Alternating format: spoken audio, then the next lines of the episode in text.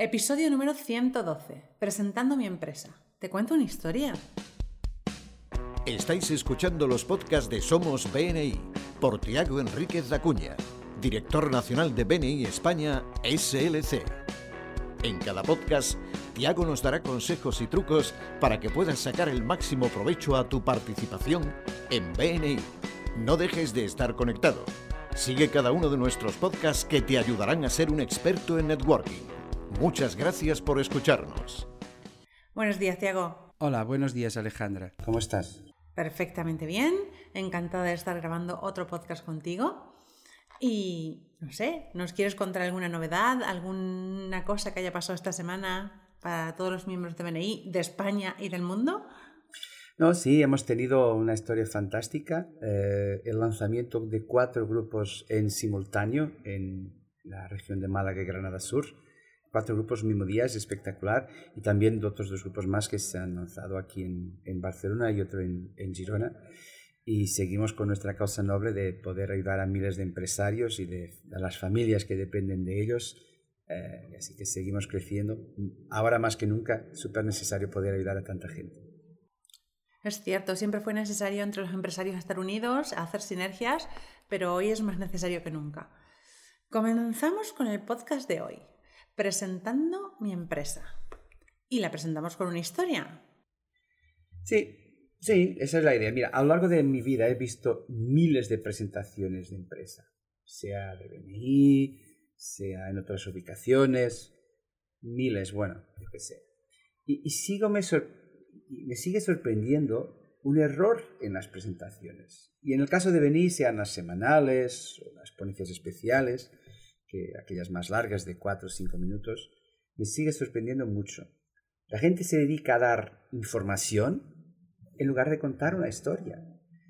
Mira, nadie decide ir a un hotel por saber información técnica sobre cómo son los colchones, o la cantidad de empleados que tiene, o si en la cocina hay unos aparatos espectaculares de última generación. Nosotros decidimos ir a un hotel por la historia que esperamos vivir cuando ahí permanezcamos, ¿verdad? Pero nadie, por ejemplo, decide contratar un profesional calificado, un arquitecto, un contable, un abogado, un psicólogo, a una persona como tú y vuestra empresa, por su lista de calificaciones académicas o por los cursos que haya realizado. No, nosotros decidimos, cuando imaginamos la historia que viviremos, que crearemos para nosotros y para nuestra empresa durante esa relación, después de que tomemos esa decisión. O sea, siempre contamos con una historia. Incluso cuando compramos un objeto, no sé, no necesariamente un servicio, es la historia que nos va a permitir el objeto. Yo compro una televisión, por ejemplo, no para tener una televisión. Yo compro la televisión por las películas que voy a ver con mi pareja, por eh, los juegos de PlayStation que jugaré yo o mis niños o lo que sea. Es siempre la historia, la experiencia que tendremos. Y hay una frase mágica que aprendí de BNI y de Ivan hace años. Los hechos cuentan, pero las historias venden. Los hechos cuentan, pero las historias sí que venden. Pues estoy totalmente de acuerdo contigo. Muchas veces me pasa que cuando voy a hacer el, briefing para empezar un trabajo en alguna empresa, les digo, pues dime cuál es la diferencia competitiva en tu empresa. y somos los mejores, somos familiares, eh, llevamos 30 años. Le digo, pero es que eso no es lo que quiere saber la gente. Eso lo puedes decir tú y mucha gente. ¿Qué es la, ¿Cuál es la historia que te diferencia? ¿Por qué eres tú y no, y no la competencia? Bueno, vamos a hacerlo práctico y vamos a explicar, por ejemplo, en el caso de las presentaciones semanales. Las presentaciones semanales. Las presentaciones semanales yo recomiendo que ahora mismo, con el tamaño de grupos que tenemos, que estén entre 20 y 30 segundos. No hace falta más. Esto quitando la parte de las aportaciones. Ya hablaré de las aportaciones. Pero lo esencial es que podamos contar una pequeña historia. Así que tomad nota. Son cinco puntos. El primer punto es de que digamos nuestro nombre y actividad. Yo soy Tiago Cuña y soy fontanero.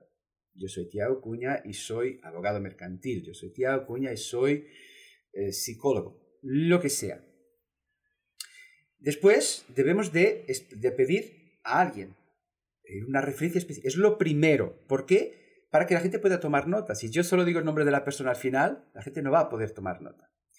Y entonces debo de contar una historia posible para esa persona que esté pidiendo. O sea, vamos a imaginar que yo soy un abogado y que digo, quiero una empresa del puerto de la zona franca de Barcelona. ¿Por qué? Porque cuando trabajen conmigo, y ahora les voy a contar una historia, les ayudaré en esto, les ayudaré en aquello, incluso podéis contar, mira, como pasó con una empresa semejante, y le contáis una historia. La gente no quiere saber cuántas personas tienes en tu despacho, hace cuántos años se fundó tu empresa, o cuántos cursos tú tienes para poder lidiar con esto. No, la gente quiere saber si tú eres capaz de entregar esa historia. Y lo mismo pasa si yo estoy comprando un jamón, lo mismo pasa si yo estoy decidiendo irme a un restaurante, contratar a alguien para que haga una reforma en casa. ¿Cómo va a ser? Por ejemplo, puede que uno valore más que alguien sea extremadamente simpático cuando, cuando te visite para instalar en tu casa, de que de saber si tus productos o servicios, si tus electrodomésticos que representas son los mejores del mercado. Por eso, en la presentación especial, Primer punto, nombre, y actividad. Segundo punto, el cliente que estamos buscando, sea un perfil o sea un cliente específico. Y el tercero, la historia, que es la parte más importante. Y el cuarto punto. El cuarto punto es de nuevo el cliente que estamos buscando. Repetir para que la gente pueda memorizar. Y el quinto punto, pues nuestro nombre para que la gente también lo pueda memorizar. Después la parte de, digamos, de las, de las aportaciones, allí, eh, ahí pues claro, decir la X referencias internas, X referencias externas, esto es la manera de ahora de presentar en el mundo del online, ¿no? Y ya hablaremos de los testimonios más adelante, así que más adelante hablaré de los testimonios y ahí os diré cómo poder integrar los testimonios, pero eso ya, ya diré algo más. Pues me ha encantado el orden que has dado. Primero me presento y después pido algo y cuento la historia para ese algo que he pedido. Me ha gustado muchísimo porque así el mensaje se fija muy bien. Porque nosotros estamos programados, ya hablaré más adelante, pero nosotros estamos programados para escuchar historias. Por eso es muy importante tener las historias. Recuerdo, los hechos cuentan, pero las historias venden. Perfecto. 20 a 30 segundos. ¿Y cómo hacemos en las ponencias especiales, que es donde tenemos más tiempo? Yo te diría, puedes añadir más, más detalles técnicos de lo que haces y de tu equipo y de las instalaciones y los equipos, aparatos que tengas. Da igual, nadie se va a recordar. Disculpen, no. Entonces lo bueno es que vosotros podáis contar historias. Entonces, ¿cómo podéis contar historias? Yo hablo de esto en otros podcasts y en otras formaciones.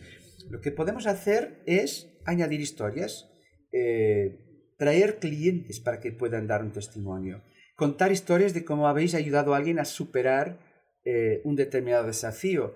Eh, es que si yo cuento cómo ayudé a un cliente, los demás dirán, bueno, está preparado para ayudar a clientes semejantes.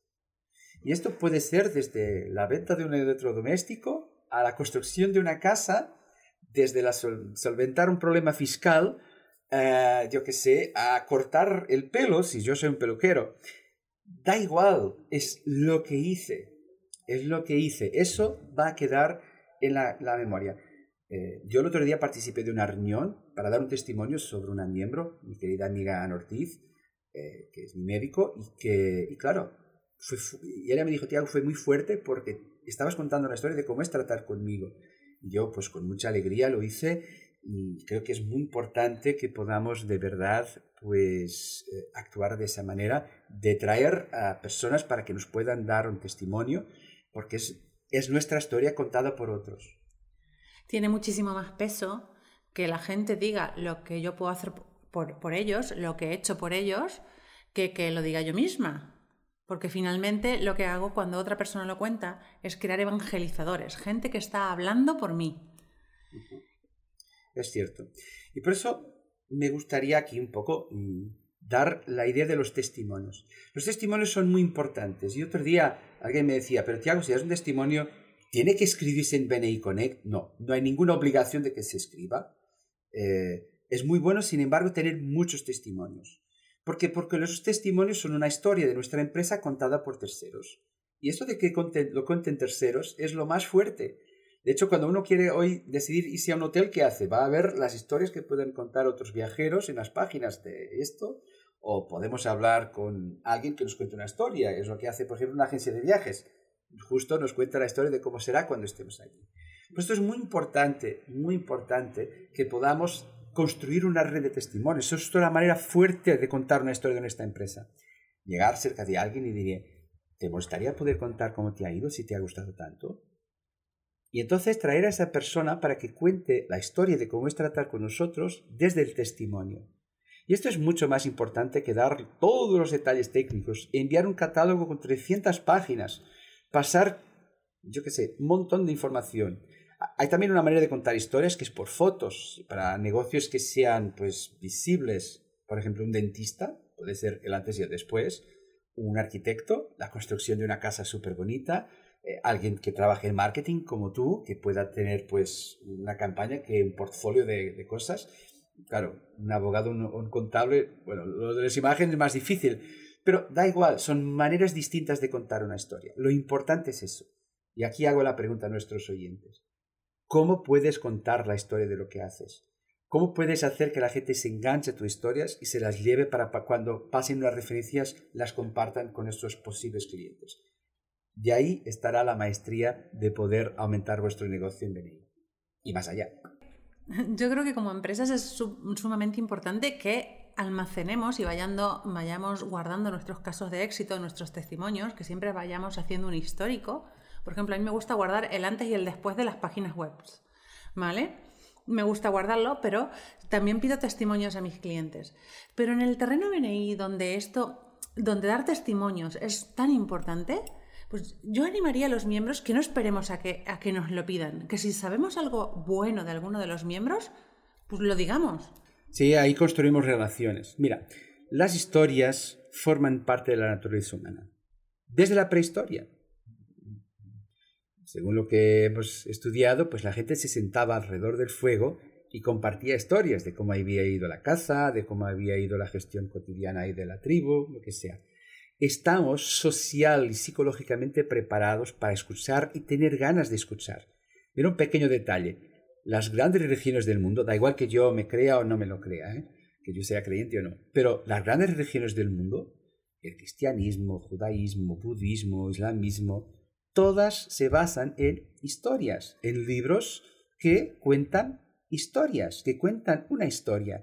Porque las historias son algo que nosotros nos proyectamos, imaginamos cómo es estar allí y, esto es lo que es una manera de transmitir la cultura. En el caso de BNI también es una manera de poder compartir con nuestros compañeros cómo es el trato que tendré con un cliente. Si yo percato que alguien va a tener un trato bueno, profesional, digno, estructurado, positivo, lo que sea, con el cliente, yo tendré súper ganas. Si me ha dado una lista de 15 características técnicas de su servicio o producto, yo quizás recuerde la primera, a la segunda ya no lo sé, a la tercera me olvido y la cuarta casi seguro que no llego. Y las 15, pues olvídate. Por eso es muy importante que podamos contar historias, también los unos a unos, en todo el momento poder contar historias de cómo nos ha ido. Eso, en definitiva, será la manera de que vosotros podáis construir una reputación fuerte y informada. Una reputación fuerte e informada. Pues yo creo que es muy importante. Incluso las historias no contar. Tenía un cliente con un problema y se lo solucioné. Creo que las historias, cuanto más vayamos al fondo, a la parte emotiva, a la parte más cercana que tenemos con el cliente, más humana, pues será mucho mejor. Muy bien. Así que aquí lo dejo. Las historias, los hechos cuentan, pero las historias venden. Cuando queráis presentar vuestra empresa, decid, mira, te cuento una historia. Y ahí lo dejáis y seguro que tendréis mejores referencias y más referencias. Muchísimas gracias por el podcast de hoy. Nos despedimos hasta el próximo y esperemos que os haya gustado mucho. Podéis dejarnos vuestros comentarios y vuestras preguntas en el chat, que estaremos encantados de responderlas. Muchas gracias. Bueno, podéis dejar una historia. Ahí lo dejamos. Gracias. Muchas gracias por escucharnos. Este podcast está apoyado por Infomate.com, empresa especializada en diseño web, tiendas online y marketing digital. Miembro orgulloso de BNI. Escucha nuestros podcasts en los que compartiremos experiencias, anécdotas y herramientas que te permitirán generar más negocio para tu empresa.